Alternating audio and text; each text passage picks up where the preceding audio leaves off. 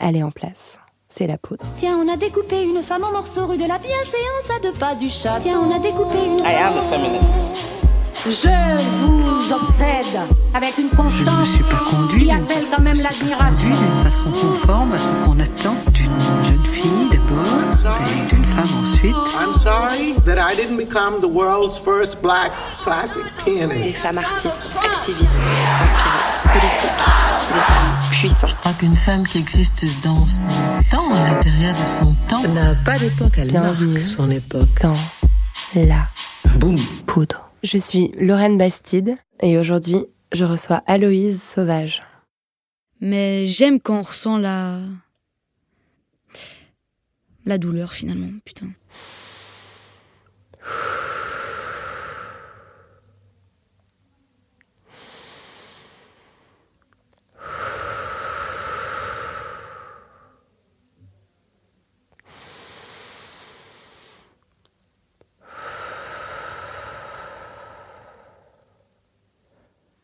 Comment allez-vous?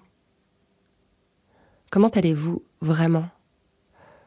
Comment va votre corps? Comment va votre esprit? Si je fais silence là pendant cinq secondes,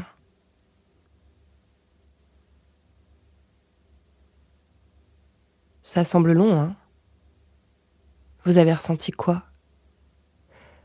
Moi, un léger mal au crâne, une petite tension en bas du ventre et dans mon dos aussi au niveau des cervicales.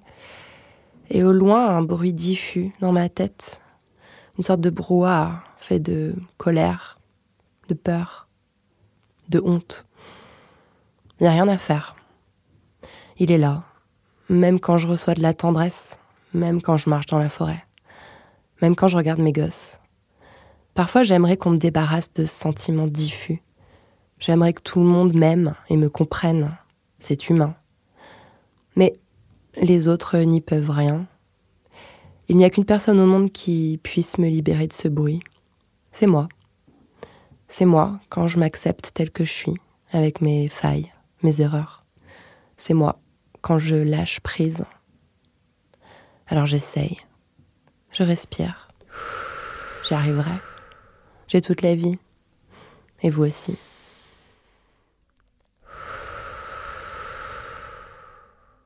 Avec Aloïse Sauvage, on a parlé de cirque, de danse et de chant.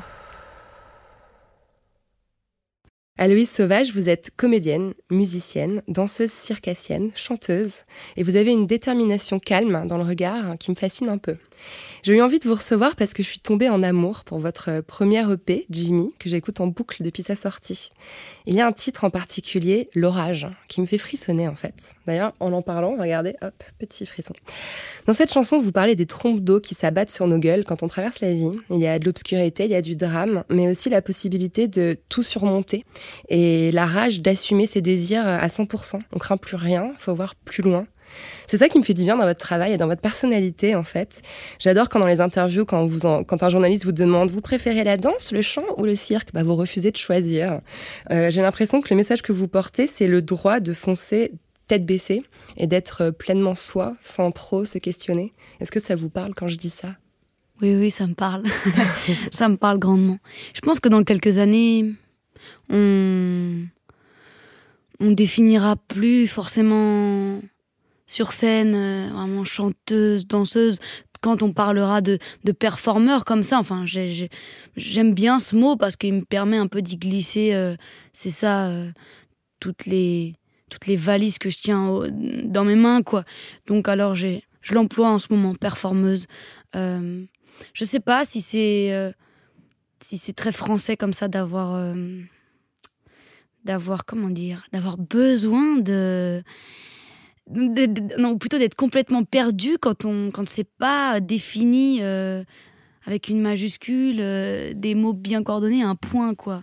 La virgule fait peur euh, les exclamations j'ai l'impression euh, voilà je sais pas parce qu'on pense souvent euh, pas au rêve américain mais à l'Amérique on a l'impression que c'est beaucoup plus euh, débridé enfin euh, désinhibé dans un sens, dans tout, dans tout ce côté-là de, oui, de la performance, de ce qu'on peut amener sur scène sans qu'on soit forcément catalogué.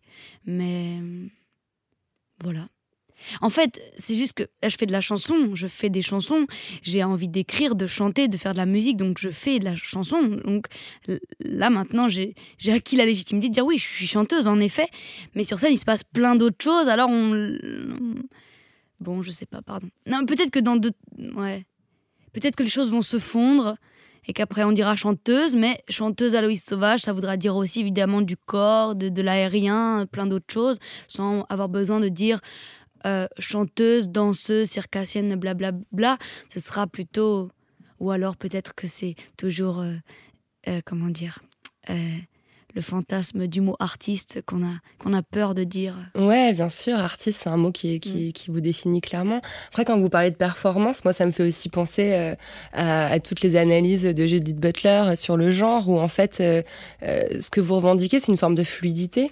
D'ailleurs, c'est quelque chose qui décrit bien, je trouve, à la fois vos, vos chansons, vos mouvements, cette espèce de liquidité, euh, cette capacité à passer d'un état à l'autre sans forcément qu'il y ait de rupture, quoi. Oui, totalement. En plus, c'est c'est toujours intéressant hein, de discuter de, de, de, de des, des, différences, d'acter de choses, et du coup, euh, forcément, par des définitions, ou enfin, euh, que ce soit dans le genre ou, ou, ou, de quelques domaines que ce soit, disons. Mais c'est vrai que moi, de ma petite personne, enfin, je, me dire, j'analyse pas tout ce que je fais, j'intellectualise pas tout ce que je fais avec du recul en disant ah oui j'ai voulu. En fait, euh, je suis un, enfin j'essaye, enfin non je le suis, un corps vivant quoi. Et c'est déjà ça la base quoi. Je suis un corps vivant. Avant d'être une femme, euh, avant d'être une chanteuse, avant d'être euh, une hétéro, homo, bisexuelle, avant d'être quoi que ce soit d'autre, je suis un corps en mouvement. C'est des fois ça que j'aimerais dire pour qu'on en revienne à la base et qu'on s'intéresse au, à l'essence, quoi. C'est d'ailleurs ça des fois qui est euh, problématique, je trouve, à mon égard. Enfin, en tout cas, je me rends compte là, avec le peu de recul que j'ai sur les, les six mois, disons, qui viennent de se passer, du coup, la sortie de mon premier EP. Donc, disons, d'avoir acté d'une naissance musicale, euh, euh, oui, certaine, quoi, assumée, voulue. C'est que souvent, finalement, à me dire euh, je ne veux pas choisir et donc à rester dans cette espèce de flou, alors qu'on a besoin, en me posant cette question presque, de définir quelque chose, parce que c'est un peu angoissant quand même ce truc-là, en fait on en vient à justement rester dans ce flou-là et de pas parler du fond, c'est-à-dire par exemple de ma musique par exemple. Ouais en fait, on me parle très peu de ma musique. Alors peut-être que c'est un problème, euh, comment dire, c'est intéressant. Après, avec le recul, de se rendre compte de l'image qu'on renvoie. De, voilà, comme je dis, j'analyse pas trop. Je suis pas, je suis pas contrôle fric à, ça ou. Mais c'est intéressant de me rendre compte finalement, on, me définit par le fait que je ne veux pas choisir, par le fait que je fasse plein de choses, mais on ne parle pas explicitement alors de la musique ou du cinéma ou qu'est-ce que j'y fais. De ce que vous faites réellement, quoi. On parle de votre façon de faire qu'est-ce que j'y suis. de ce que vous Exactement. faites. Ouais, c'est intéressant. Et, euh, et, je me rends compte là que maintenant, et je me rends compte que c'est un problème parce que, enfin que c'est un problème, c'est pas un problème, ça m'amène aussi d'avoir des discussions, d'avoir une visibilité aussi parce que, parce que peut-être que c'est... Euh, euh, ah merde, pas moins normal, je normal, mais je veux dire, on a moins l'habitude peut-être de ce parcours-là. C'est quelque chose de notable. Voilà, de notable. Mais c'est vrai que du coup, peut-être que ça, hum, là je parle pas avec la sortie de mon EP ou la musique, ça peut peut-être aussi perdre un peu les gens. Ok, en fait, si tu veux, j'ai pas envie d'être euh, le singe savant qui fait plein de choses et qui du coup c'est ça ma caractéristique. Alors que moi, j'ai envie que euh, là on est autour d'une table, on va parler de plein de choses, donc c'est pas du tout une critique de discuter plein de choses, mais que si par exemple je suis euh, en train de parler de musique, j'aimerais qu'on parle, comme tu dis, tu introduis euh, cette discussion par l'orage. Merci, merci de prendre le temps de dire voilà moi j'ai aimé l'orage et tu, tu, tu, tu, prends le temps de dire à ceux qui vont écouter, qui ont qui connaissent pas cette chanson, voilà quelques mots qui en sortent, quelques images que enfin bon, enfin en fait l'émotionnel quoi. Des fois, je trouve que c'est trop factuel, en fait. Tout ce qu'on. Tout ce qu'on. Ce qu'on retient, quoi. Tout ce qu'on retient, quoi. Alors, Aloïse, ici, on, on, essaie de revenir un peu en arrière, de, de, retracer les parcours pour comprendre comment se sont construites euh, les femmes qui font la société aujourd'hui. Donc, on va revenir un peu en arrière, c'était d'accord À fond. T'as grandi à Mai-sur-Seine. Ouais, on dit Aumé-sur-Seine. Aumé-sur-Seine. Et la ville s'appelle Le Mets-sur-Seine. Le Mets-sur-Seine. Merci pour J'aime beaucoup ma ville. J'ai, j'ai, j'ai envie qu'on la, qu'on la, voilà. Alors qu'on comment appelle-t-on la les habitants de Mets-sur-Seine d'ailleurs? On les appelle les Méens, Les Méens. les Méennes et les Méens. Tu es Méenne, c'est très Mhm. beau, tu es Méenne. Donc c'est une ville qui est près de Melun. Euh, C'était comment de grandir au Mets-sur-Seine C'était bien. Euh, le Mets-sur-Seine, du coup, oui, c'est ça. C'est euh, c'est une ville qui touche Melun, donc euh, Melun qui est, disons, entre guillemets, la capitale de la Seine-et-Marne, quoi, et qui est donc un département de l'Île-de-France, le 77. Euh, au Mai, il y a, le RER D, la ligne verte, qui rejoint de- depuis Melun jusqu'à Paris, jusqu'à Châtelet, Gare de Lyon. Voilà, ça c'est pour situer euh, géographiquement. Euh, moi, le mai, j'y suis restée jusqu'à mon bac, jusqu'à mes 17 ans. Et j'y ai très bien vécu. Euh, comment c'est de vivre au mai? C'était très riche pour moi. J'ai commencé très jeune beaucoup, beaucoup d'activités. Je me suis créé finalement un peu ma propre réalité, qui, est, qui fut différente d'ailleurs de celle de mon frère et de ma sœur. J'ai vadrouillé très jeune en fait, bon, dans un périmètre, ça, allait, hein, on était à 500 mètres de la maison, veux dire. euh, mais, euh, mais ouais, j'ai fait beaucoup de choses. C'était euh, très mélangé au niveau. comment dire Comment on Culturel. Enfin, au niveau religion, couleur de peau, c'était très mélangé. Au niveau social, origine sociale, on allait de. J'ai pas connu des gens. Non, je- j'analyse hein, en même temps. non, j'ai pas connu des gens euh, très riches en fait. euh, euh, à cette époque-là. Mais, mais disons, euh, ouvrier moins, ouvrier plus, quoi, disons, euh, voilà. Euh, ouais, voilà. De la femme de ménage au cadre un peu plus, ouais, plus supérieur, mais. Et, et c'était bien. C'est marrant parce que moi, c'est une région que je commence un peu à connaître et, euh, et où il y a en fait un mélange hyper intéressant, je trouve, de d'urbanité parce qu'il y a un côté quand même banlieue parisienne et en même temps il y a aussi pas mal de nature. Quoi, il y a la forêt qui est juste à côté, il y a la Seine où on peut se baigner. euh. Ouais, en fait, c'est vrai. euh, j'ai emmené là récemment quelques potes, enfin, dans. euh, voilà, quelques amis, euh, quelques nouveaux amis que je me suis fait l'année dernière. Euh, euh, et. Et presque en arrivant, on disait Ah, c'est la campagne ici. Ouais. J'étais là, euh, non, en fait, euh, calme-toi déjà.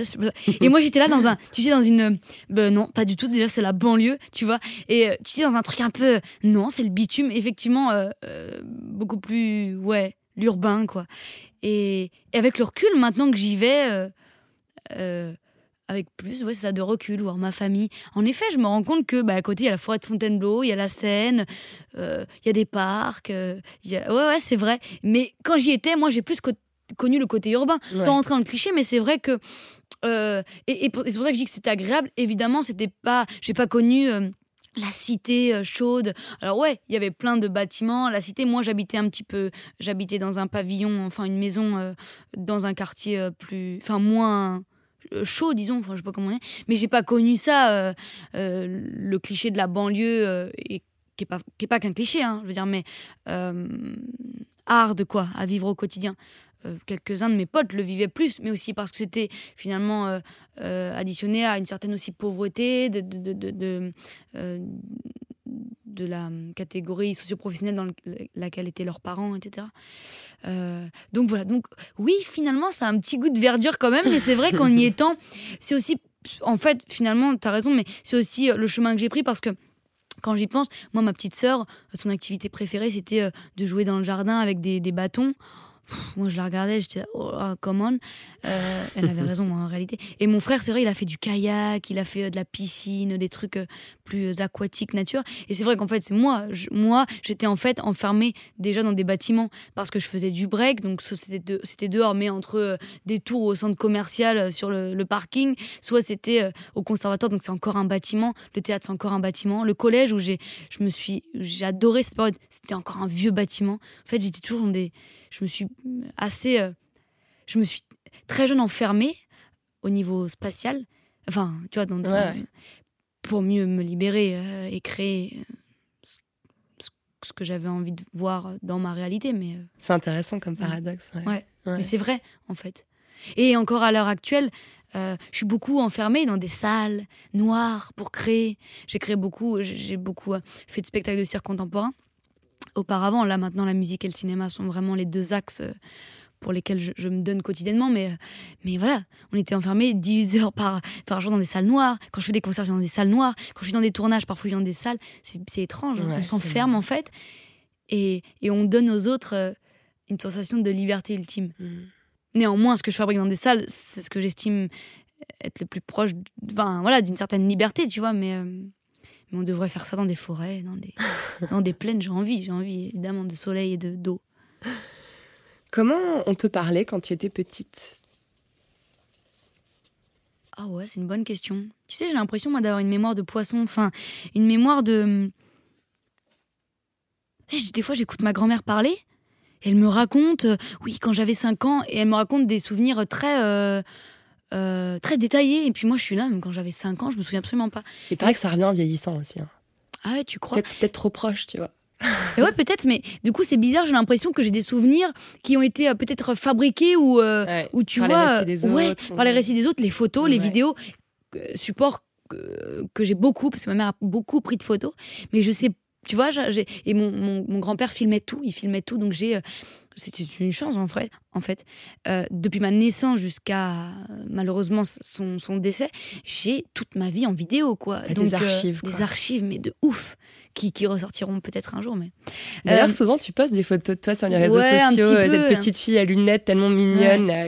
un petit peu parce que ça me fait rire et puis bon tant que c'est moi ça va maintenant j'essaie quand même de plus en plus de euh, protéger ma vie intime privée ce que je faisais peut-être moins auparavant ce que je fais peut-être pas encore assez maintenant Euh, bien sûr je euh, je mets beaucoup ma sœur en avant, ma petite sœur, parce qu'elle fait du, de l'illustration. Donc, en fait, elle est aussi dans le jeu de ça. Comment elle s'appelle? Clémence Sauvage. Clémence Sauvage. Et j'aime beaucoup ce qu'elle fait. Et du coup, les réseaux aussi l'aident à. Et, et- et ma publicité, disons, euh, euh, l'aide à, aussi à se faire connaître, et tant mieux.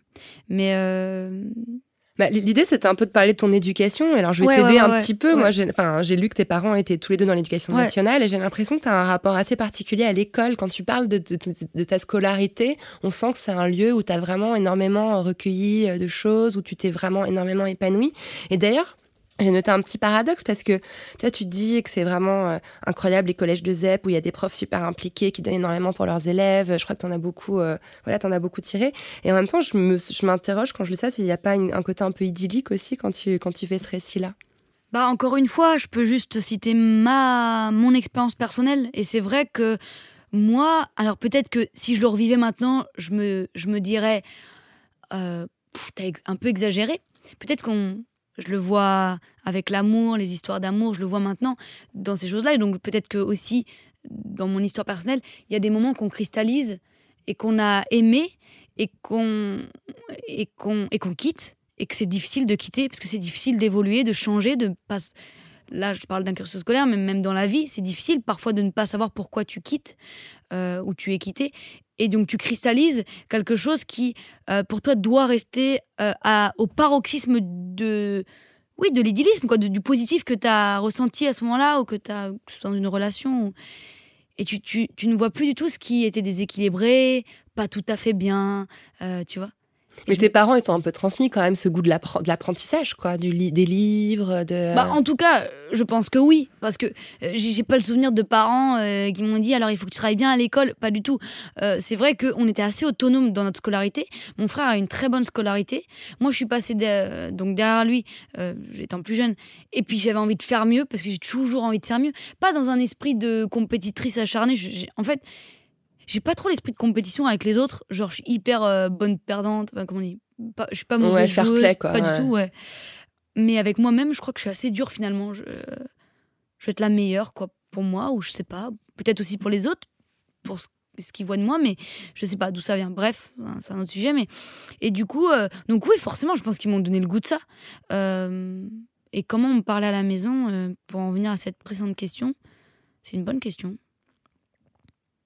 Enfant. euh, Ouais, mon père en fait, il était documentaliste, donc il, donc euh, c'est lui qui gère, euh, qui gérait la bibliothèque dans les, dans les lycées ou les collèges, quoi. Et ma mère, elle était chef d'établissement, donc et auparavant, ils étaient tous les deux profs, mais pas très longtemps. C'était plutôt comme un pont pour accéder à, à ces deux choses-là. Et donc ma mère, elle a dirigé des collèges, des lycées, des, des écoles préparatoires ensuite, et puis voilà, elle a, elle a gravi les échelons jusqu'à jusqu'à là où elle est aujourd'hui. Et en tout cas, euh, j'ai pas senti de.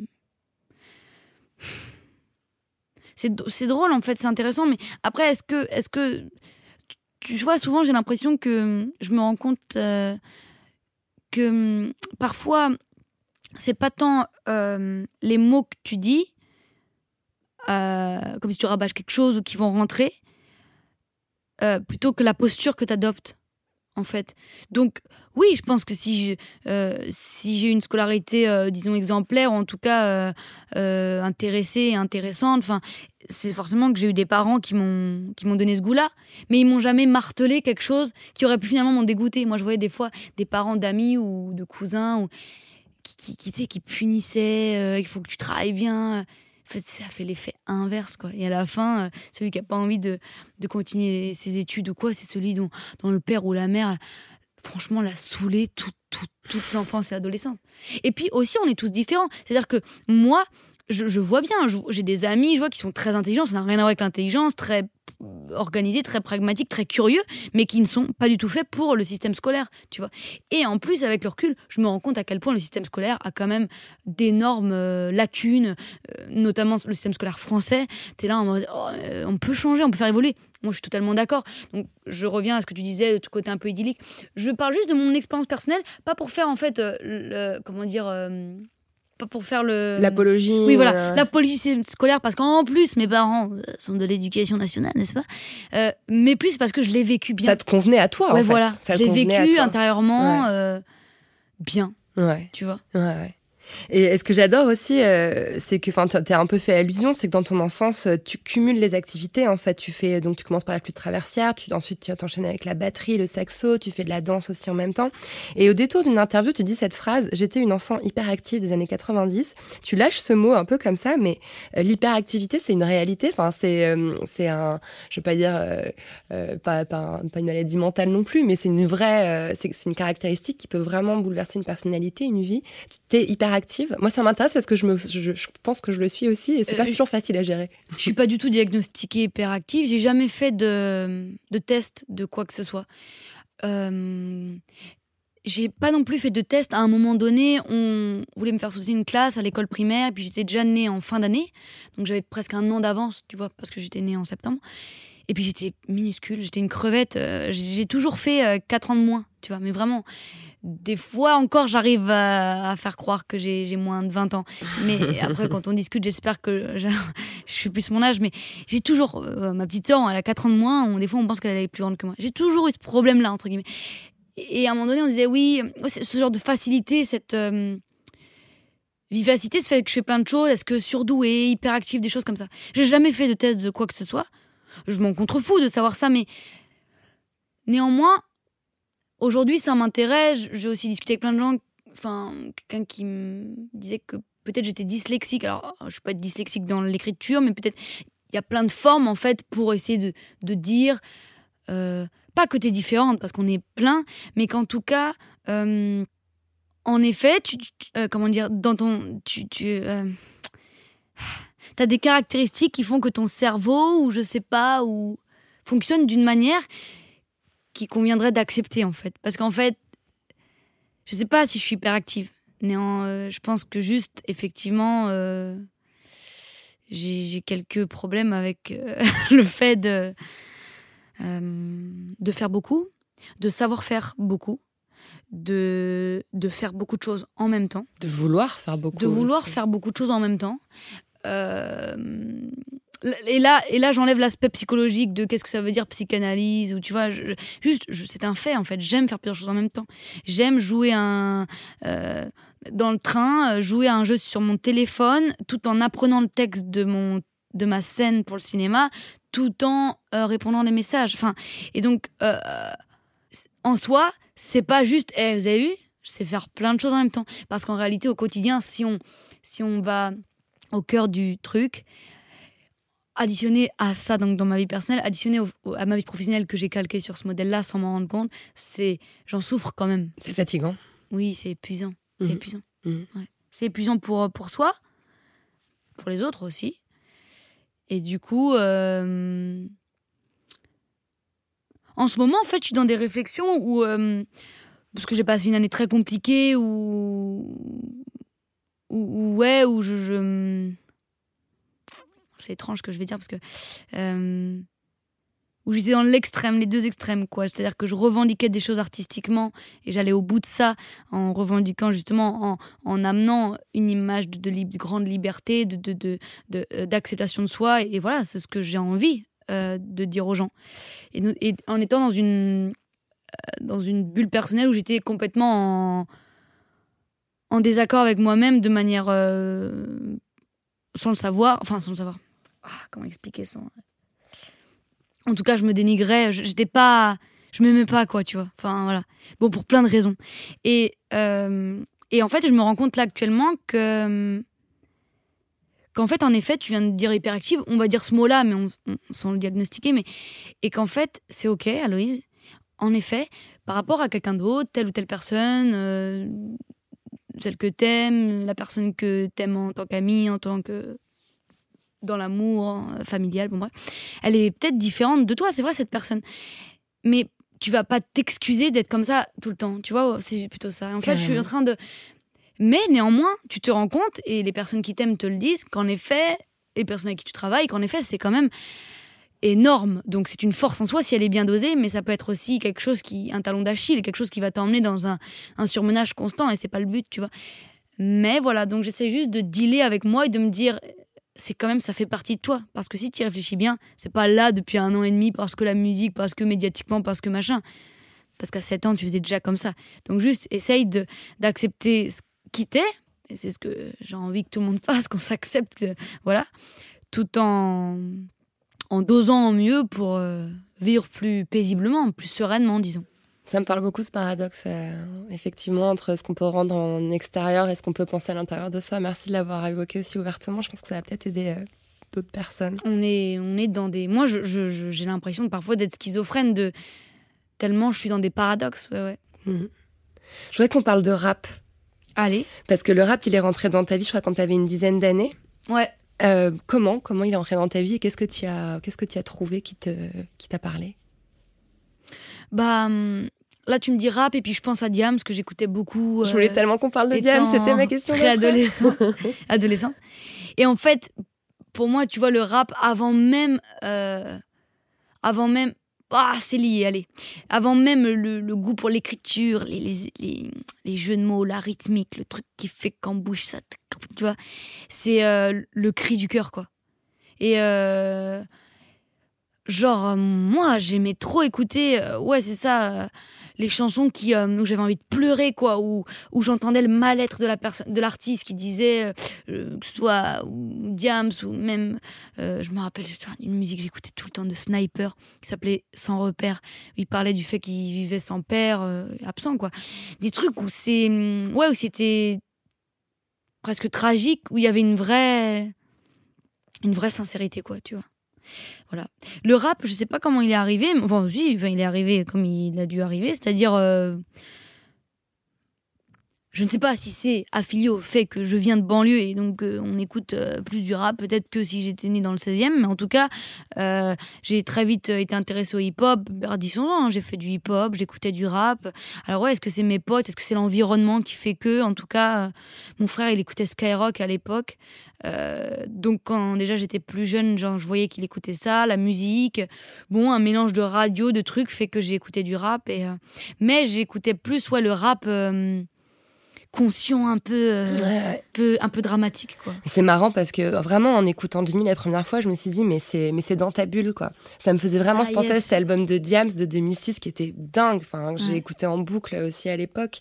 Et euh, ouais, je, voulais faire ce pont entre toi et Diams et euh, c'est cool que tu l'aies fait. Bah ouais, parce qu'en vrai, si tu penses bien, euh, c'est de plus en plus rare. Même moi, tu vois, dans l'EP, bon, c'est normal, c'est cinq chansons. Il y a. y a hum, c'est pour ça, par exemple, là, je pense à Kate Tempest, euh, qui est une, artiste britannique, euh, qui, qui euh, je sais pas si ceux qui écouteront connaissent, mais je vous invite à, à écouter, à regarder. C'est une nana. Alors, elle, bon, euh, zéro paillette, zéro, euh, comment dire, euh, euh, prise de position vestimentaire, ou tu vois, un truc genre euh, esthétique.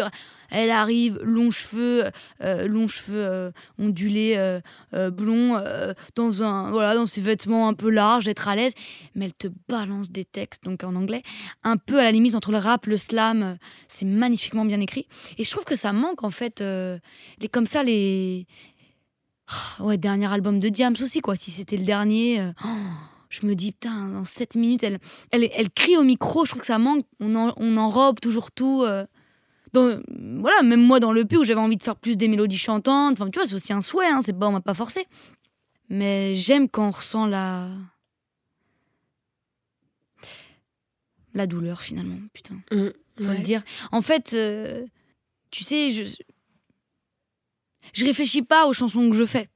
Mais néanmoins, je me rends compte que c'est souvent quand je suis triste ou qu'il en ressort quelque chose qu'après j'essaye de transformer, de transcender aussi, puis et que ça peut en faire aussi des, des chansons euh, euh, joyeuses ou comme Jimmy ou comme à l'horizontale, enfin voilà, en tout cas même dans la mélodie, je cherche même, même parfois faux qui, ah, était au plus proche de la, la- la dépressivité. Au final, le rythme il donne envie de, ok, on lâche rien parce que c'est ça le but, c'est pas, mais hum, mais quand j'écoute une chanson, souvent, moi j'aime les chansons où, bah oui, en fait, je sais pas si ça fait ça à tout le monde, je crois que c'est un peu logique ce que je dis, mais où t'entends et puis, ah, tu dis, oh, j'aurais aimé l'écrire, ou, ah, mais c'est exactement ce que je vis, ou.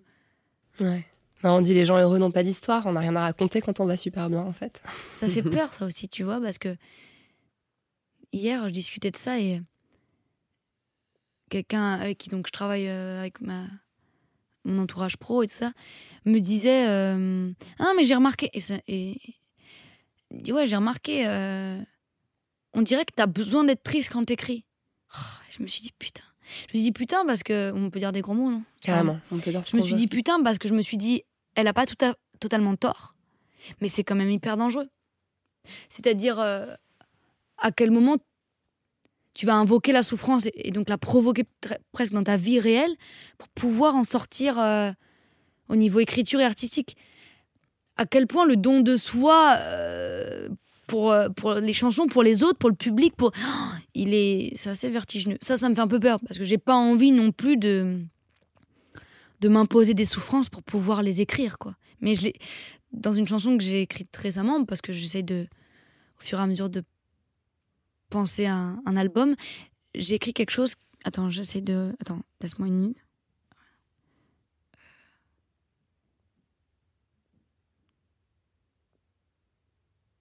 Je dis un truc, j'ai dit euh, on, on vit des tristesses infinies qui promettent des écritures franches je ne sais pas trop si je les vis pour pouvoir les écrire un jour. Voilà, bah tu vois, on en parle, mais je l'avais écrit quelques semaines auparavant, parce que je me suis aussi posé la question. Je voudrais qu'on parle du cirque maintenant. C'est une découverte euh, que tu as faite euh, euh, bah, quand tu étais adolescente, enfin, qui a en, en tout cas beaucoup déterminé ta vie. Alors, je vais te faire un aveu. Je n'avais jamais entendu ou peut-être pas fait attention au mot circassienne que tu emploies pour te définir. C'est quelque chose que tu revendiques même comme une identité. Le mot circassienne, donc artiste de cirque. Euh, et je me demandais, qu'est-ce qui recouvre ce mot? C'est quoi une circassienne? C'est que- c'est quel, euh, quel adjectif? C'est quel mode de vie? C'est quelle, euh, quelle valeur? Bon bah alors, je veux dire basiquement, enfin juste avec le mot circassien, c'est donc danseur pour la danse, musicien pour la musique, sauf que c'est un mot qu'on connaît peu, parce que de toute façon on connaît peu le cirque contemporain. Euh, souvent, moi, j'ai l'impression de faire de la pédagogie euh, avec les journalistes euh, ou même le grand public d'ailleurs euh, quand je suis interviewée par rapport à mon parcours, ma musique, mon cinéma. Et c'est pas un problème, mais on on connaît peu le cirque contemporain. Souvent, on pense que c'est le cirque du soleil. Ça, c'est souvent les gens ce qu'ils pensent. Ou alors, on comprend absolument pas la différence entre cirque contemporain et cirque traditionnel. Et donc, on pense que c'est du cirque traditionnel. On pense donc que je suis en tutu à paillettes et que je marche sur un fil. C'est pas exactement ça. Euh, euh, voilà. Et la question, c'était bah, c'est quoi une circassienne Ah ouais, c'est quoi une circassienne que- Quelles sont les valeurs? Alors, ju- juste pour resituer, tu as fait une Moi, en école, fait, si hein, tu as veux- fait l'Académie Fratellini, qui Ouais. est une des écoles les plus prestigieuses des cirques contemporains. Dans ta promo, il y avait six élèves, juste pour donner une idée du, du niveau de, de, voilà, de Ouais. sélectivité du truc. Et, euh, et je sais pas, enfin, à, à part les performances évidemment physiques, techniques que tu as dû en tirer, euh, quel type de valeurs, en fait, tu as, appris euh, dans ce milieu-là? En tout cas, moi, le mot circassienne, euh, pour moi, il me permet de dire. euh, Bah, c'est drôle parce que tu vois, tu dis que tu connaissais pas trop ce mot. C'est intéressant, c'est presque. Donc, euh, c'est. Hyper prétentieux de dire ça, mais c'est comme si presque j'avais inventé un mot pour la plupart des gens qui le connaissent pas, pour un peu, tu vois, où ça va me dire, mais ça veut dire quoi et tout ça.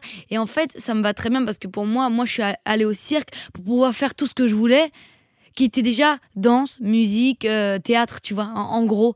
Et du coup, circassienne euh, regroupe ça, puisque sur scène, dans le cirque contemporain, effectivement, on a un agrès ou une spécialité qui pour moi était l'acrodance, donc qui en fait était déjà euh, un mot pour que je puisse y fourrer mon breakdance un peu bâtard, un peu contemporain, un peu déjà alambiqué, tu vois.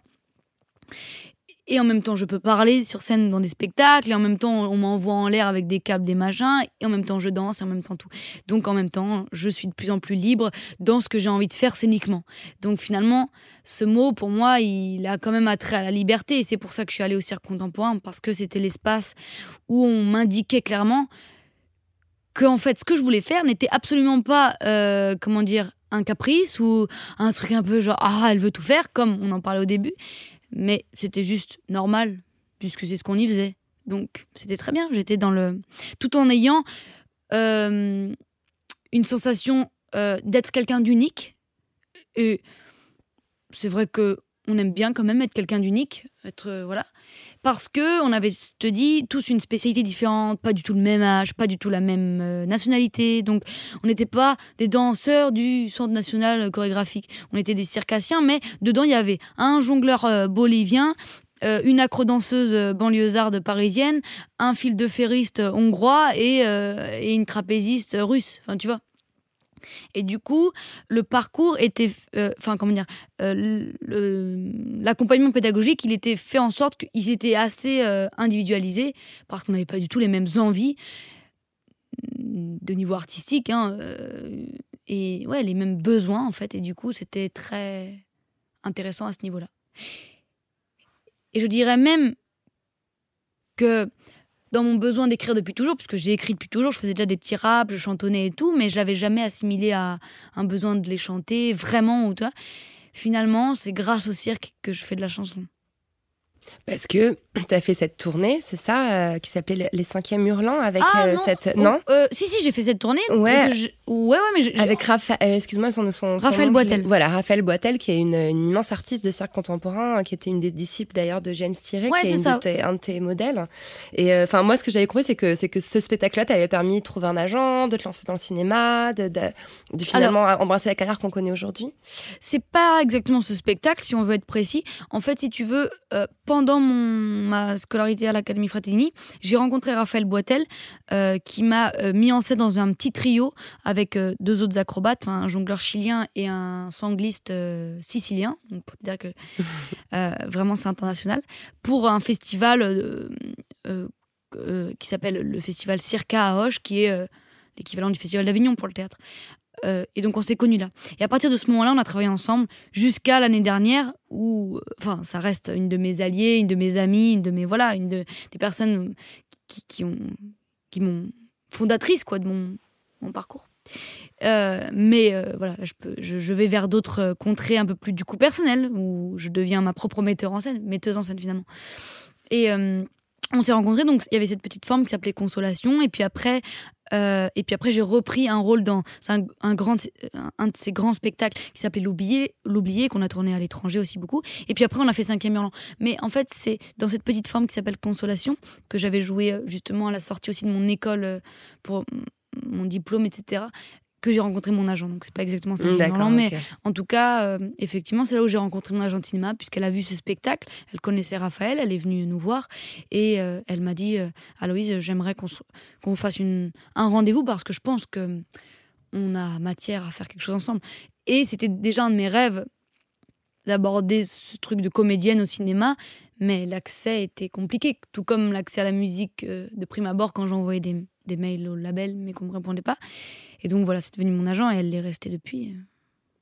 Et non, en fait, je dis que euh, le cirque m'a permis de faire de la musique parce que parce que, parce que voilà, moi je, revendique la liberté de faire, d'être qui on veut, tout ça, de mes chansons, dans mon, dans peut-être l'image que je renvoie, je me rends compte, parce que c'est ce qu'on me dit. C'est pas, voilà, je suis pas venue en attention, je vais revendiquer la liberté, pas du tout, mais c'est ce que j'essaye d'être au quotidien. Mais si c'est ce que j'essaye de revendiquer, d'être au quotidien et de conseiller, c'est que j'en suis la principale euh, intéressée d'être plus libre que j'aimerais l'être, tu vois. Donc c'est que moi aussi, c'est c'est l'objectif de, toute une vie. Donc c'est que moi aussi j'y travaille, que moi aussi je trouve ça compliqué, que moi aussi euh, voilà. Donc j'ai envie qu'on donc donc je le dis pour qu'on on se serre les coudes pour un le faire. Un, peu comme tes parents en fait, plutôt que de le, plutôt que de dire aux gens soyez comme si, finalement tu l'incarnes quoi, comme ton, oui, éducation, tes parents t'ont pas dit d'incarner. Mais du coup c'est vrai que euh, le fait d'être passé par le cirque était un, un milieu que je ne connaissais pas, euh, dans, laquelle dans lequel je n'avais pas de repères, dans lequel je n'étais pas absolument pas la meilleure, dans lequel j'ai souffert à, à plein d'endroits aussi, dans lequel j'ai appris à être autonome, à, à transpirer, à, à, à, essayer de me faire confiance, ce qui n'était pas une mince affaire parce que voilà. Euh, et ben, et ben en sortant de là, je me suis dit, tout est déraisonnablement possible, comme tu te le dis. T'as quand même fait ça, t'es là, et donc, euh, donc plus rien ne t'empêchera d'essayer quoi que ce soit. belle et j'ai fait de la hein. chanson. Mhm. Aloïs Sauvage, est-ce que tu es devenue femme ou est-ce que tu l'es née femme? Hmm.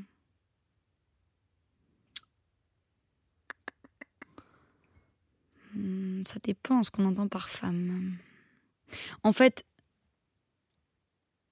je dirais que je deviens plus femme depuis quelque temps parce que j'accepte ma féminité, ce qui est ma féminité, ce qui est le fait d'être une femme pour moi. Euh, alors qu'auparavant, peut-être, je me posais moins la question. Euh, puis parce que, de toute façon, je n'étais pas dans ce que je voyais que c'était d'être une femme euh, dans la société ou dans... Et du coup, je l'ai moins... J'ai moins abordé cette question, en fait. J'étais un petit être comme ça, qui gambadait et puis... qui s'est posé les questions plus tard, en fait, plus tard des fois, j'ai l'impression d'avoir un retard avec ça. Mais c'est aussi lié après aux expériences personnelles, amoureuses, sexuelles, et elles arrivent à des moments de vie que tu... Voilà, on n'est pas tous... Euh, euh, enfin, comment dire Nos histoires, nos expériences, elles arrivent quand elles doivent arriver. Mais est-ce que je suis née femme? Qu'est-ce que ça veut dire en plus être femme, putain? C'est un peu le but de la question, cette question. En tout cas, euh, je me sens femme maintenant. Ouais. Mais je me demande si pour moi, euh, être une femme, en fait, quand je dis que je suis une femme, c'est que j'accepte de grandir. Au-delà de, vraiment de, de qu'est-ce que c'est être une femme aux yeux des gens. J'ai l'impression que. Euh, oui, je me sens femme parce que je suis en train de grandir. Et donc, alors, j'embrasse un peu toutes les toutes les, hum, toutes les facettes de ma personne au fur et à mesure. J'apprends aussi beaucoup. Et, j'ai l'impression que moi, le fait d'être une femme, il est mis en exergue. Enfin, en tout cas, il est, euh, ouais, il est plus assumé euh, par euh, mon expérimentation très intime, en fait. Mmh. Très personnelle. ouais, sexuelle, amoureuse. Ouais. J'ai l'impression que c'est ça qui me, qui me permet de d'embrasser aussi ma féminité ou celle que j'ai envie d'être. Alors qu'auparavant, j'étais un petit machin qui faisait plein d'activités, qui se posait pas trop la question, je dois te dire en fait, hmm. de ce que c'est être une femme. Je sais déjà d'être un individu. Euh, je me retrouvais pas vraiment dans les, dans les, voilà, dans les, dans les images qu'on me renvoyait de la femme. Donc je me disais ok, garçon manqué ou ok. Euh. Et puis, et puis comme je te disais tout à l'heure, tout à l'heure, j'avais un, retard, c'est-à-dire, en fait, j'avais un retard, comment dire, physique, quoi. C'est-à-dire que moi, euh, quand je vois maintenant les, ados de 12 ans, je me disais, mais à 12 ans, moi, moi, on pensait que j'avais 7 ans, quoi. Donc, je veux dire, je n'étais pas dans des questionnements de. euh, Peut-être pas été sexualisée, adolescente, comme exactement, on voilà. bien sûr. Voilà. Ouais, J'ai ouais. été sexualisée beaucoup plus tard et donc j'étais toujours, euh, oui c'est ça, euh, tu vois le petit clown, euh, mais le petit protégé un peu par les grands. Donc mes copines, alors oui, oui j'ai eu des petits copains. le premier, en fait, et, et- et d'ailleurs dans des dans des âges où tout le monde avait, tu vois, mais peut-être finalement assez en surface ou euh, euh, ou peut-être ça m'intéressait moins. En tout cas, j'étais pas dans euh, dans le besoin de vivre une histoire d'amour, d'être amoureuse et tout ça me paraissait. Alors que maintenant, je, je vis, je vis, je, vis les tourments finalement que peut-être on a, on a vécu avant. Donc oui, des fois, je me sens pas en retard, mais mais oui, c'est vrai, t'as raison. Parce que j'ai été sexualisée plus tard. Parce que putain, j'étais une enfant. euh, Mais tout est arrivé plus tard, tu vois. Quelle liberté en même temps. hein. Tu vois, Euh, c'est ouais. ça en fait. Ma puberté est arrivée tard, mes règles sont arrivées tard. Donc, euh, et donc, et donc, ça m'a donné beaucoup d'humour et d'autodérision aussi par rapport à ça. Putain, quand t'as tes règles, à, je, je sais pas quel âge je les ai eu, 16 ans, je crois, tu vois, c'est quand même tard. Je les ai eu, je crois, une semaine avant ou après ma petite sœur qui a 4 ans de moins que moi. Donc, t'es obligé d'avoir de l'autodérision par rapport à toi, tu vois, euh, et de dire. euh, Et donc, moi, je suis hyper contente d'avoir mes règles chaque mois parce que je les ai, eu- je les ai tellement attendues que je suis là en mode. Alors que ma cousine, elle les avait à 12 ans, c'était genre, ah putain, mes règles, ah ouais, ouais. ça me saoule. Moi, j'étais là en mode, mais c'est génial. J'accédais, tu vois, à quelque. À, ok, je deviens peut-être une femme. Mais, euh, mais ouais, moi, moi, moi le, la question d'être une femme, il est, il est venu avec. euh, euh, avec être une femme avec quelqu'un en fait Avec l'amour. avec l'amour Ouais. et pas qu'au lit mais mais quand même d'être dans une intimité parce que parce que que tu le veuilles ou non même si j'essaye vraiment et j'espère je, je le suis sincère. Même dans euh, enfin voilà dans mes chansons évidemment que je suis sur scène. Enfin j'ai pas j'ai pas un masque tu vois. Mais quand même mais quand même tu t'es pas bah, heureusement que t'es pas. En fait on est tous on est tous pluriels quoi et, et- et tant mieux Mais alors, c'est drôle parce qu'il y a aussi des façons d'être femme qui varient d'un milieu à l'autre. Et euh, toi, tu as un vécu de comédienne et un vécu de chanteuse. Et j'ai reçu dans la poudre une autre chanteuse comédienne, Olysses, alias Cécile Cassel, qui m'a dit un truc hyper intéressant qui, qui me revient souvent à l'esprit. Elle dit la chanteuse, on la tutoie, elle décharge les trucs du camion, elle vit dans les bus de tournée, elle boit des bières avec les techniciens à la fin du concert. Alors que la comédienne, on la vous voit, elle vit dans une loge au milieu d'un bouquet de fleurs et elle foule les tapis rouges. Toi, tu as été, euh, enfin, t'as eu, un- t'avais un rôle euh, dans, dans 120 battements par minute qui a été salué, qui était un de tes tout, premiers rôles au cinéma. T'es allé au festival de Cannes, etc. Donc, dans ta courte carrière, tu as déjà vécu ces deux réalités-là. Est-ce que ça te parle quand on te parle de ces différentes façons d'être femme qui, changent d'un milieu à l'autre, en fait? Ouais, alors moi, c'est marrant. Elle a pas. Elle a, elle- Enfin, je vois ce qu'elle veut dire. Mais des fois, moi, je ressens l'inverse. Ah ouais? Moi, je ressens que euh, la chanteuse, ou en tout cas, oui, euh, l'artiste sur scène, on, on le. On le met sur un piédestal et, euh, et, et d'un coup on se prend un peu trop au sérieux, tu vois, genre euh, côté rockstar. Quoi. Ouais, un peu rockstar, un peu intouchable. Moi, j'ai plus. Alors qu'au cinéma, euh, oui, peut-être dans des instances de. Euh, mais qui sont assez rares. Festival de Cannes, oui, on est en mode. euh, on vient nous chercher pour faire 500 mètres en taxi. Et puis, on, est là, ouais, on rentre en soirée. Bah, tu comprends, moi, je suis actrice. Ouais, peut-être. Mais sur le tournage, on est tous égaux. Moi, je suis en tournage encore avec des grands noms euh, comme Reda Kateb, Dominique Valadier, Judith Chemla, Ariane Ascaride on est tous pareils, à crever de chaud, à boire dans la même bouteille d'eau et à, et, à- se marrer euh, autour euh, d'un pique-nique en assiette en carton. Ça dépend, je crois. Ou peut-être que ça dépend des personnalités. Moi, en tout cas, j'ai pas, j'ai- j'ai- j'ai- j'aime pas du tout quand on se prend trop au sérieux. Ouais, J'ai du mal du, du coup avec les starifications de ces des gens. euh, ouais. Ça, ça me. oh, Après, le métier, le métier de comédienne, à la différence de peut-être ce que tu fais en tant que performeuse scénique, tu dépends beaucoup du désir des autres aussi. J'ai l'impression Ouais, que. mais du coup, moi, pour moi, c'est. Moi, du coup, ça m'angoisse plus finalement d'être chanteuse et d'être dans le moi, moi, moi, je, moi, ouais, ouais, couverture, ouais, magazine, yes. Ah, ouf.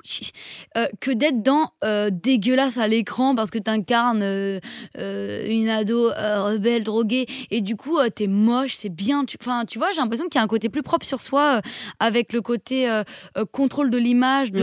Ouais, je sais pas. Non, non, mais c'est Euh, intéressant. et en fait, carrément. ta question, du coup. ou C'était quoi la question? Bah non, mais dépend du désir des autres. Quand on est comédienne, moi, c'est toujours un truc qui, quand je me projette dans une invitée qui est comédienne, qui est actrice, je me dis, mais quelle horreur de devoir dépendre du désir d'un réalisateur qui va te regarder et dire, Hum, non, trop jeune, trop vieille, trop mec, trop grosse, trop blonde, Alors trop brune. oui, euh, oui, dans la phase casting en fait. Mais après, quand tu es sur le tournage, euh, cette personne t'a choisi, donc elle, tu sais qu'elle t'a choisi parce qu'en effet, elle a euh, vu en toi ce qu'elle imaginait. En fait, c'est ça qui. Est... Mais en fait, moi maintenant, je le prends moins, genre trop vieille, trop jeune, trop moche, trop trop blonde. En fait, j'arrive à un casting. Ce qui est parfois un peu embêtant, c'est que je me dis merde, en une demi-heure de temps, euh, voilà, euh, le fait d'être timide, de, de pas ça, je trouve que ah, laisse-moi encore un peu, t'as pas le temps de voir, t'as pas le temps de m'emmener où tu pourrais m'emmener avec le temps qu'on a sur un tournage. Dans ce que je te jure. Donc je trouve que parfois c'est un peu en surface et ok, qu'est-ce qu'elle dégage, ça m'intéresse, ça m'intéresse pas. Mais une fois que t'as as accepté cette règle du jeu, finalement moi je le prends moins personnellement, genre à part ou des castings où je me dis ok bon là j'ai été mauvaise, il y aura meilleur que moi, mais sinon je me dis ok c'est fort dommage, mais il a trouvé mieux et c'est ok tu vois. Euh, euh, la série que je fais pour un Canal Plus, j'ai- passé le, le rôle pour le rôle principal. Et il a pris quelqu'un d'autre. À la fin, on était euh, quelques derniers. Et il m'a redit, il m'a dit Bon, pour le rôle principal, ouais, je veux quelqu'un de. Il a projeté, voilà, plus. il m'a il m'a senti. Il a trouvé que, donc, c'est l'actrice qui joue, Nadia, qu'elle était plus dans ce qu'elle voulait, plus fragile, plus. Je l'accepte. Après, il me dit Bon, moi, je veux. Alors, alors vas-y, tu vas faire la sœur parce que j'ai envie que tu sois sur le projet. Et tant mieux, tu vois. Mais je veux dire. Et en la voyant, Nadia, je me dis Ok, je comprends, je comprends ce qu'il a voulu dire et, et je ne peux pas. Voilà, j'aurais aimé que ce soit moi, mais. C'est sa vision, en fait. c'est sa vision. Ouais. Et en fait, elle est, elle est superbe dans ce rôle-là. Et c'est Mhm. elle. C'est elle, tu vois. Donc, euh, donc une fois que tu acceptes ça, bah, tu es contente évidemment quand tu es prise parce que tu vas pouvoir incarner euh, le personnage à l'écran. Et parfois, ce qui est, ce qui est redoutable, je trouve, c'est qu'on te met dans des cases et que du coup, euh, ben, tu incarnes une espèce de personnalité type qui est ce que tu es peut-être de prime abord dans la vie, mais comme je te disais, on est pluriel. Et puis, euh, et, puis bien sûr que, et ce serait sûrement intéressant, je l'espère, euh, je peux incarner quelqu'un de très vulnérable, très timide, que je suis aussi dans la vie, même si on, a peine à le croire, de très sexualisé peut-être, de très, tu vois, mais on va plutôt peut-être m'emmener, euh, et parce que j'en suis au, début aussi de cette, disons, expérience cinématographique qui j'espère va durer et qu'un jour je pourrai dire carrière, mais alors de euh, un peu la grande gueule, un, un truc un petit peu énergique, euh, voire, tu vois, euh, qui, qui, qui, qui sait prendre la parole, qui a un petit caractère bien trempé, tu vois Mhm. qui est aussi moi. Mais euh, moi, ça me dérange pas d'être. Voilà, ce qui est compliqué, c'est qu'en tout cas, tu n'es pas maître de ton. à 100% de tes projets, de ton planning, de ton organisation de vie, Ouais. évidemment. Mhm. Euh, je passe des castings, je sais pas si dans trois mois je vais être sur ce film ou Ça non. te tombe un peu dessus, quoi. Voilà. Ouais. Et ça, c'est. Ça, je pense que oui, c'est assez épuisant. C'est assez. euh, Je le vis différemment parce que je fais de la musique et je fais d'autres choses sur scène. Et, et donc, je construis euh, ma propre mise en scène, de, tu vois, de ce que je veux faire. Mais euh, le désir de l'autre, je pense que c'est très compliqué quand, quand, quand personne t'appelle, en fait. Ouais, bien sûr. Ça, c'est horrible. quoi. Mais est-ce qu'on l'a pas, est-ce qu'on l'a pas dans tout? C'est-à-dire que oui, tu sors un CD, mais si personne l'écoute, tu vois, Bien je sûr. sais pas. Non, mais, vrai. Mais, mais voilà, je, je pense que oui. Puis qu'on aura tous ces phases et ces creux de vie euh, et qu'il va falloir les gérer et pas. C'est le danger en fait, hein, quand tu fais un métier artistique, tu es tellement euh, sollicité, tu as tellement d'attention, c'est tellement dans les extrêmes que quand t'en as plus, tu te sens abandonné alors que finalement tu es au rang euh, normal de, euh, euh, de l'attention que bah oui, te donnent tes proches, te donnent quelques personnes qui reconnaissent ton travail et c'est ok, tu vois. C'est déjà Est-ce que beaucoup, t'as pas besoin que toute ta planète dise que c'est super ce que tu fais, quoi? Et vu qu'il y avait trois personnes qui t'ont dit, t'as envie qu'il y en ait 10, 100, et, et c'est dangereux. Alors, je t'ai entendu dire en interview quelque chose qui m'a aussi euh, vraiment intéressée. Tu parlais de la danse, en fait, et de bah, la danse, c'est ton art premier, c'est ta première matière. D'ailleurs, tu postes souvent sur Instagram des vidéos dansées où on sent que tu passes beaucoup de messages, beaucoup d'émotions euh, sans le moindre mot. Je trouve ça vraiment très beau. Merci. Et tu dis, plus t'as de compétences, plus t'as de techniques, plus t'as de liberté. Et qu'au fond, le fait d'avoir appris à danser, d'avoir maîtrisé cet art-là à la perfection, te permet de te lâcher complètement et de plus y penser quand tu le fais. Ben oui, ça c'est vrai, et puis c'est drôle, tu vois. euh, maintenant, j'apprends sur scène, euh, quand je chante, à moins bouger. Parce que finalement, parce que je sais plus chanter, ou je me, où j'ai accepté que, que cet endroit était aussi le mien et que j'avais le droit de chanter et de pas me me protéger finalement avec la danse. Enfin, c'est drôle parce qu'au départ, je gesticulais beaucoup, peut-être par peur de de ne pas être acceptée en tant que chanteuse. C'est ridicule, tu vois. On parle de liberté, de légitimité, mais moi, oh, j'ai un gros problème de légitimité. Peut-être que si on analyse ça et qu'on on essaye de faire de la psychologie, euh, on se dit, euh, n'est- n'est-ce pas aussi une protection que de faire beaucoup de choses pour. euh, Des fois, j'ai l'impression. Enfin, je sais pas, des fois, si je m'analyse, m'analyse, m'analyse, je me dis, des fois, mais est-ce que est-ce que toi-même, tu te mets pas dans ces situations de danger, d'illégitimité parce que tu es un pied, le cul entre deux chaises et tout ça, pour, euh, parce que tu as, un problème avec ça? Je sais, je sais pas comment expliquer. Bref. Euh, Mais en tout cas, c'est vrai que c'est- j'allais dire, c'est presque mignon. euh, Dans les tout débuts euh, de vos interviews autour de décembre 2018, quand vous sortez en fait votre première EP, quand vous déclarez que vous êtes chanteuse, un peu genre boum, un beau matin, on sent que dans les interviews vous êtes là genre. Et je crois que je suis chanteuse. Ouais, bah ouais, On ouais. sent que le mot, il- vous avez du mal à vous le, à vous l'approprier. Et au fond, et au fond, et au fond, c'est c'est dommage. Je me rends compte avec le recul, c'est ce dont on parlait au tout début, euh, en disant, euh, bah oui, j'ai envie qu'on dise que je suis chanteuse et, que je- et, et donc c'est à moi de le dire, puisque sinon le discours est entendu, voilà, comme je le sors. Donc ah ok, donc c'est quoi une actrice qui fait Alors que c'est pas ça. Alors que sur scène avec ma musique, c'est finalement là où je suis le plus proche, la plus proche de moi et où je suis la plus sincère. Tout vient de moi, ce que je suis sur scène, mes chansons, mes textes, la musique, tout. Donc j'ai juste à assumer ça et c'est peut-être d'ailleurs le plus vertigineux et donc alors là où avec laquelle j'ai plus de réticence parce que je me mets dans le grand bain et je me dis oh putain dans quoi tu t'embarques? Parce que là t'es toute nue quoi. mais hum, mais au niveau de la danse euh, en tout cas ce que j'aime c'est de savoir danser ou de pouvoir le faire et donc quand ça sort j'ai l'impression que c'est évident. Que c'est soit euh, la, fin de ma phrase avec mes mots, ou soit ce geste-là, il va être important, et c'est pas juste une chorégraphie en mode on va mettre du mouvement parce que c'est quand même plus sympa de voir ça, et, on et le mouvement est vide en fait. Moi, quand je fais, quand je, je me dans l'espace, bah c'est pas vide enfin je, je- parce que parce que j'incarne tellement parce qu'en fait j'ai pas euh, par exemple sur scène en musique je j'ai pas chorégraphié du tout mes passages. C'est vraiment de l'impro. Évidemment il y a des choses qui ressortent qui qui et donc qui sont essentielles de comment dire oui c'est ça en fait. Tu vois par exemple j'improvise sur scène quand je danse. Au final si tu viens à plusieurs de mes concerts tu vas voir que je fais à peu près la même chose mais vraiment je m'en rends pas bien compte C'est instinctif. Ouais, c'est instinctif. Mais du coup, ce qu'il en ressort, c'est peut-être, euh, comment dire, euh, quand t'as tout, tout débroussaillé et que tu vois la petite branche et que c'est celle-là, tu vois. Et donc, c'est c'est ça que permet l'improvisation. Et c'est ça que j'aime. C'est qu'à la fois, elle est dangereuse parce que t'es sur le fil, tu peux te tromper, trébucher, voilà. Mais qu'à la fois, elle t'amène au plus proche de. Ah, ben, Aloïs, quand elle danse, elle est vraiment ça. Et les mouvements que je répète, c'est ceux que j'ai tellement, je sais pas, enregistrés ou qui me sont tellement chers que c'est ceux-là que je vais sortir en premier, tu vois. Euh, c'est plutôt ça, je trouve, emmagasiné pour euh, être le- la plus libre. Hmm. Et puis, moi, j'aime bien improviser, j'aime bien être spontanée, j'aime bien. euh, j'aime bien le contrôle intelligent, en fait. J'aime pas le contrôle par peur de, de- de déborder ou de vivre un moment de gêne ou de solitude ou de pas.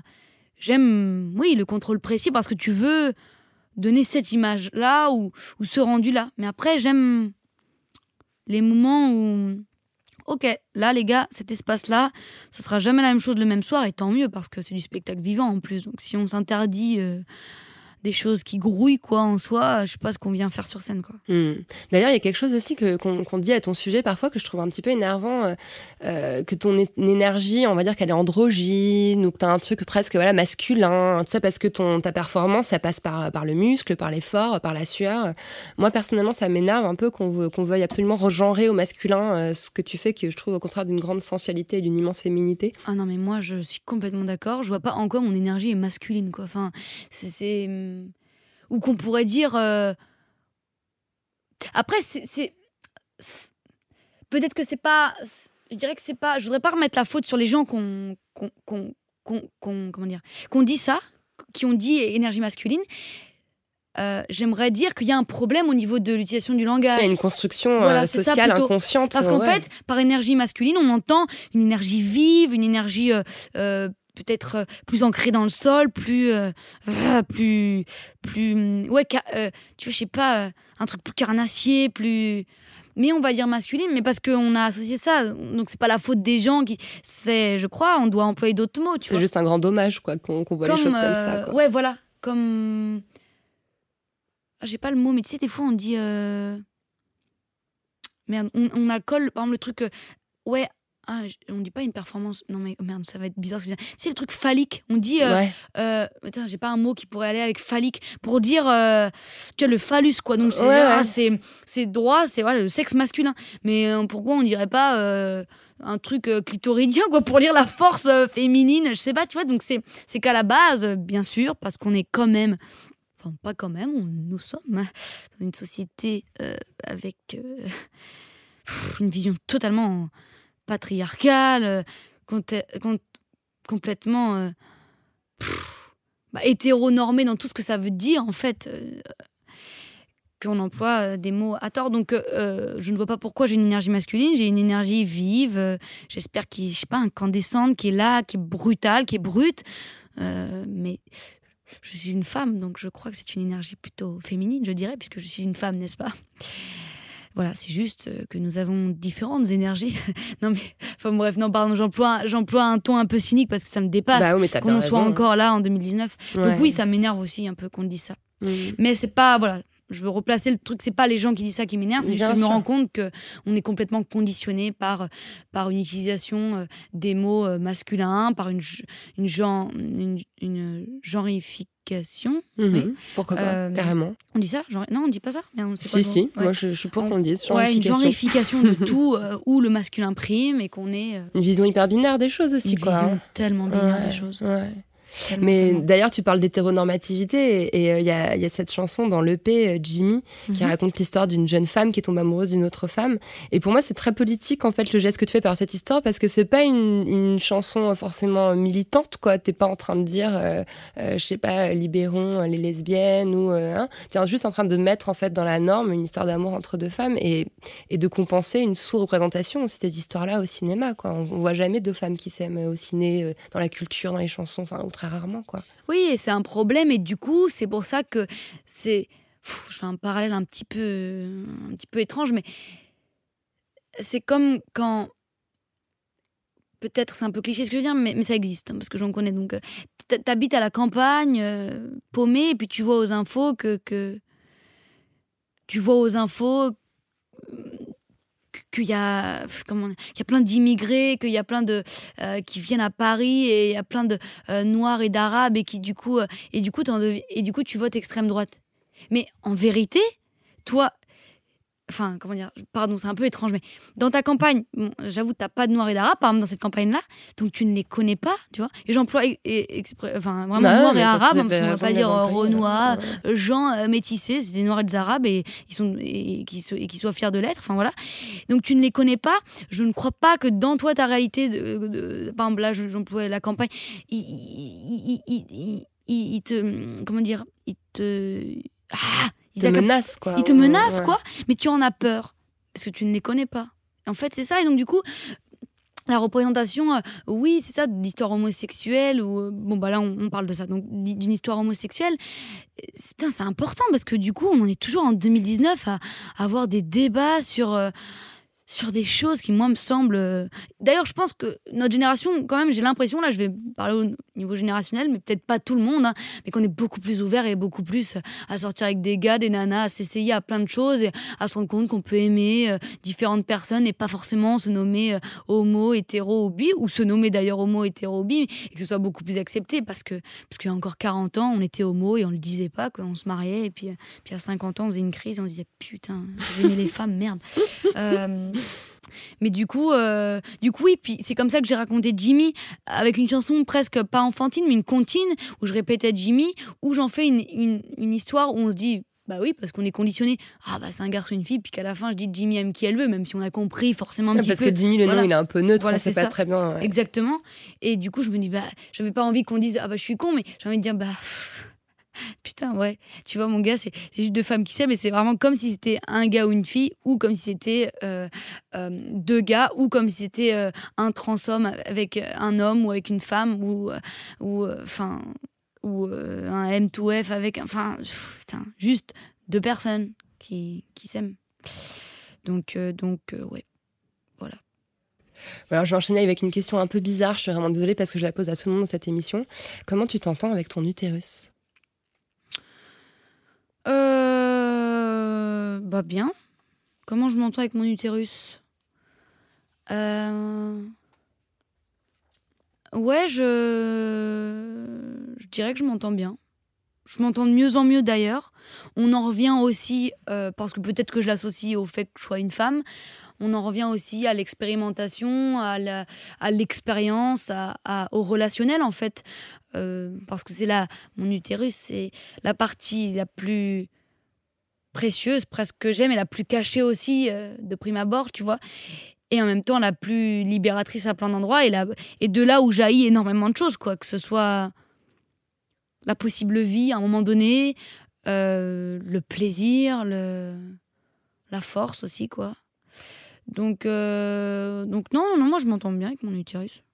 Je sais pas si tu veux, si t'as une autre question qui te trotte dans la tête en disant ça, mais euh, Non, mais après, je pense que ça dépend aussi énormément de la, j'allais dire malheureusement, de l'âge aussi qu'on a. Enfin, je sais que par exemple, une femme euh, de 30, 35 ans, euh, je sais pas, qui a pas d'enfant, son utérus va les renvoyer aux injonctions à la maternité qu'on peut se prendre dans la figure quand on est. De toute façon, quand on est femme, notre utérus est toujours un peu là. Voilà, un coup c'est les règles, un coup c'est le plaisir, un coup c'est avoir des enfants, un coup c'est la ménopause. Et, c'est une question que je laisse un peu flottante parce que c'est sûr que ouais.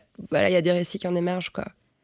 C'est fou quand c'est vrai qu'en tout cas euh, les injonctions euh, c'est vrai qu'on a un corps qui vieillit hein, qui voilà avec une société qui a évolué et qui fait que on est en décalage euh, et que le moment où on, parfois enfin pas tout le monde mais où on se dit bon en fait j'ai- j'aimerais avoir un enfant. C'est presque trop tard physiquement quoi parce qu'on a mis nos désirs nos désirs personnels professionnels avant.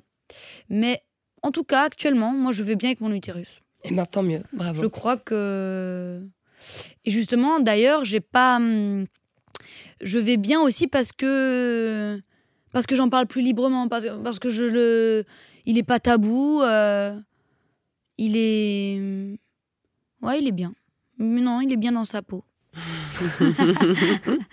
Entre guillemets. Est-ce que tu as accès à ta chambre à toi? C'est-à-dire. Je sais pas, Que- je, je me demande s'il y a un lieu où, où tu peux Euh. vraiment être toute seule avec toi, malgré toutes tes activités, tous tes engagements.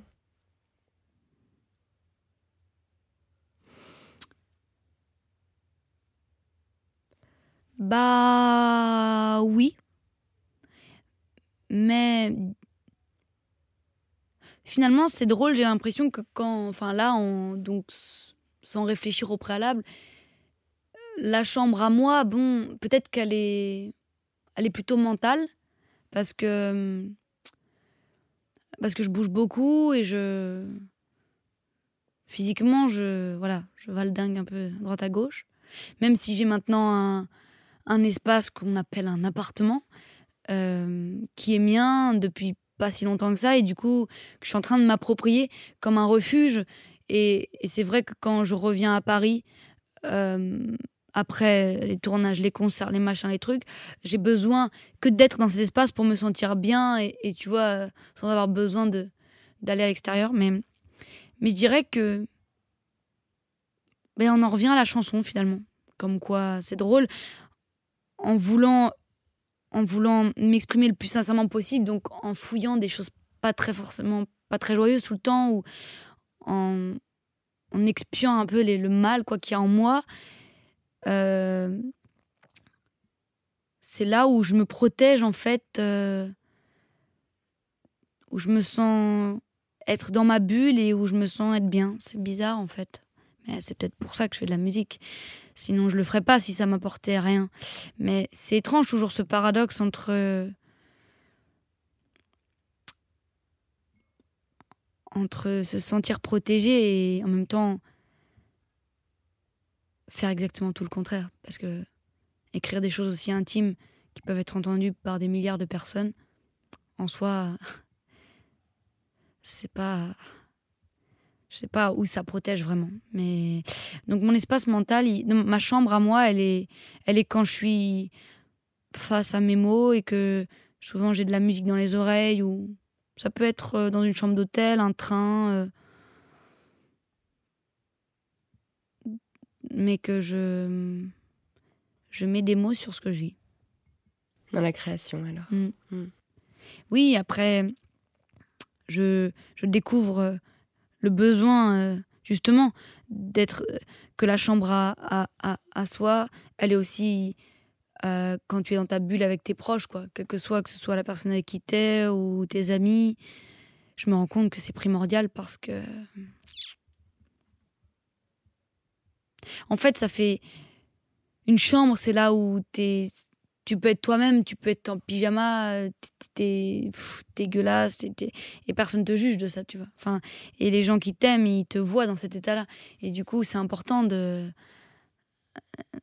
C'est important Hmm. d'être en pyjama dégueulasse. Ça évoque quoi pour toi quand je te dis la poudre? La poudre? Mhm. La poudre. Des scampettes. Euh, la poudre. euh, Bah, moi, putain. La fille vraiment hyperactive. Bah, je te dis juste ce qui vient. Je peux pas, Bah je oui. mens pas. On a dit qu'on mentait pas. Bah, moi, en fait, la poudre, ça, hum, c'est quand le canon il est parti, la boule, et qu'il y a la poudre là, du, tu sais, du, du feu, du, de, de la, la poudre un peu blanche. euh, euh, à ne pas confondre avec la cocaïne. Euh, parce que la drogue, c'est mal. Mais euh, ouais, la poudre, euh, quand t'as balancé le canon, quoi, et que dans les airs, tu vois la balle au loin. Et, euh, et ce qui reste, en fait, la balle, elle est au loin, elle est dans le ciel. Donc c'est quelque chose, là, comme ça, qui, qui est presque aérien, qui te dépasse, en fait. Mais ce qu'il en reste au niveau terrien, c'est cette poudre. Et c'est l'énergie, en fait, qui a permis d'envoyer cette balle dans les airs. Et il reste une espèce de poudre comme ça, qui peut à la fois être vue, parce qu'on la voit, si, voilà, un peu blanche, un peu. Et qui en même temps, tu marches dessus, elle est dans, dans la terre, et... mais elle existe. Elle est physique. Et l'énergie, elle est physique en fait. Tu ne la vois pas, mais elle est.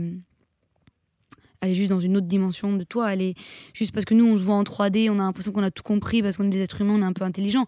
Mais il y a beaucoup d'autres euh, euh, enveloppes que juste notre peau. Il y a plein, plein de champs énergétiques et tout ça. Et la poudre, finalement, elle symbolise l'énergie, mais on la voit physiquement. Hmm. J'ai beaucoup de poudre dans les poches, en fait. Je crois. Merci beaucoup, Aloïs Sauvage. Merci beaucoup. Des faces cachées, des marées basses, des femmes fâchées, des tarés crasses. Ils disent le monde est hostile, j'en dis la foule est docile. Vous fébrile face à porte, à franchir et l'orage gronde. On a le dos courbé par les trompes d'eau qui tombent si tu nous crois. A des tatouages invisibles, toi tu les vois aussi. Et l'orage gronde. On a le dos courbé par les trompes d'eau qui tombent si tu nous crois. Dans la nuit. Merci à Aloïs Sauvage d'être venu faire parler la poudre avec moi. La poudre est un podcast produit par Nouvelles Écoutes. Merci à Aurore Meyer-Mailleux pour la réalisation de l'introduction, à Gaïa Marty pour la préparation, la prise de son et le reste, et à Marion Emery pour le montage et le mixage. Merci à Bonnie Banane pour sa chanson dans le générique. Merci à vous pour l'écoute. On se retrouve sur Internet, Instagram, Twitter, Facebook. La poudre est partout. Si vous avez des réflexions, des compliments ou des critiques à faire, n'hésitez pas. J'adore ça. Ah, j'allais oublier, pour lire les mêmes livres que moi, allez sur le site La Poudre Lit. Vous connaissez la suite. Prenez soin de vous et continuez de faire parler la poudre.